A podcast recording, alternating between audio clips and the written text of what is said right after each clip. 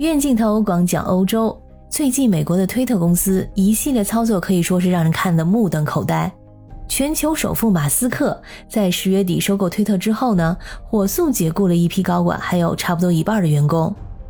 在十六号的时候，马斯克发布邮件说，推特公司的员工需要在美国东部时间十七号的十七点之前决定是否继续留在推特工作。马斯克曾经盛赞中国的微信，说微信什么都能做到，而且没有垃圾信息。他买下推特呢，也是希望能够改造推特，在未来打造一个具有划时代意义的推特2.0。因此，他要求员工付出极端艰苦的劳动，所有人都必须签署奋斗保证书才能继续留在公司。推特将不再允许远程工作，除非他本人批准，否则每位员工每周至少要在办公室工作四十个小时。员工在被要求加班的同时，并没有被告知他们是否会因为完成任务而获得加班费、调休假或者工作保障。面对如此卷的马斯克，数百名员工决定辞职离开推特。有一名知情人士表示，在推特员工的内部聊天平台上，在十七号周四有超过五百人写下了告别的短信。推特公司暂时关闭了所有办公楼，并暂停了员工的访问权限。推特发生的这一幕是近期来最为著名的一次集体辞职。其实从疫情爆发以来，辞职一直是人们关注的热点问题。一开始谁都没有想到，在疫情带来的失业潮过后，美国居然迎来了大辞职潮。在过去一年中，就美国一个国家就有大概三千八百万员工离职，其中休闲和餐旅业的辞职率是最高的。这一波被称为大辞职潮。它不仅仅发生在美国，也席卷了像德国、法国、日本等等国家。我当时看到这个新闻的时候，也是有些疑惑啊。在疫情期间，本来经济就十分不景气，很多行业受到了重创，很多公司也在裁员。那么这波大辞职潮的原因又是什么呢？疫情可以说打破了所有人生活的正常规律，世界给人一种难以预料的感觉。我们在疫情之前觉得理所当然的事情。比如说，出门买菜、去餐厅吃饭这种曾经非常普通的事情，在某些时候都很难实现。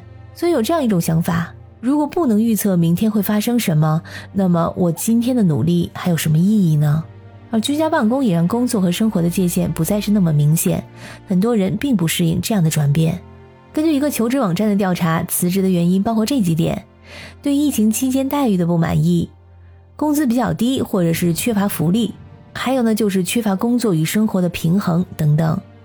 可以这么说啊，在这场疫情当中，很多人呢感到倦怠感增加了，心理健康的状况也恶化了，所以人们开始重新审视职业的路线、生活的质量，还有自我的需求。在法国，今年五月份的时候，有一项研究表明，百分之二十八的法国员工都表示，他们会毫不犹豫的在没有后路的情况下就离职。这种情况在前几年非常的少见。他们为何如此有底气呢？是因为在疫情逐渐得到控制的同时，劳动力市场也已经好转，失业率逐季下降，这样就给打工人一种感觉：辞职并不可怕，此时不辞更待何时？而且年纪越轻越容易辞职，超过某些年龄之后呢，辞职风险也会增加。在中国的互联网行业，普遍认为啊，三十五岁是道坎儿；在法国呢，大部分人认为四十六岁是个界限，在超过这个岁数之后呢，就不太好找工作了。而年轻的 Z 时代是最看重工作满意度的一代，他们看重的是创新性、使命感和幸福感。他们对掌握技能的兴趣非常大，并不局限于一个领域或者行业之内。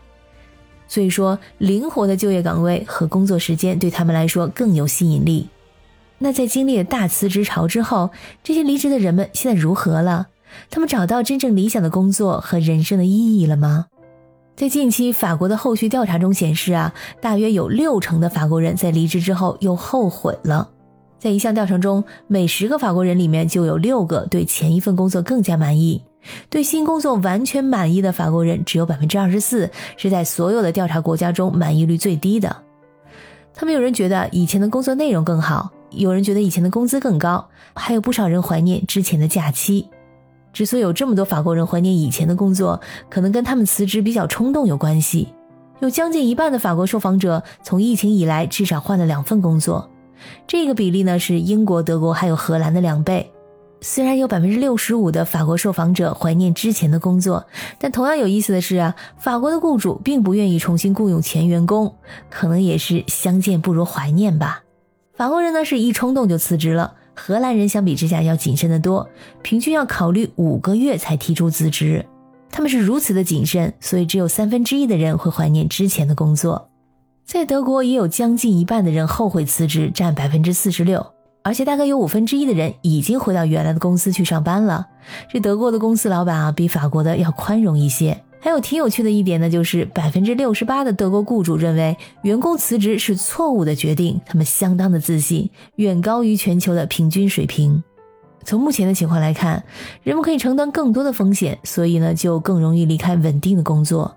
有很多人，特别是年轻人，在寻找工作的意义。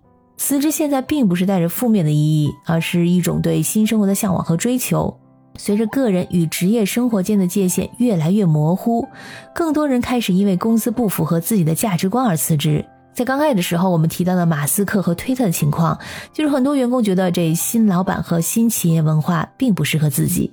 当然，在目前大背景之下呢，还必须要说一句啊，辞职一定要谨慎的对待。感谢您收听本期的鱼眼镜头，我是主播可可鱼，我们下期再见。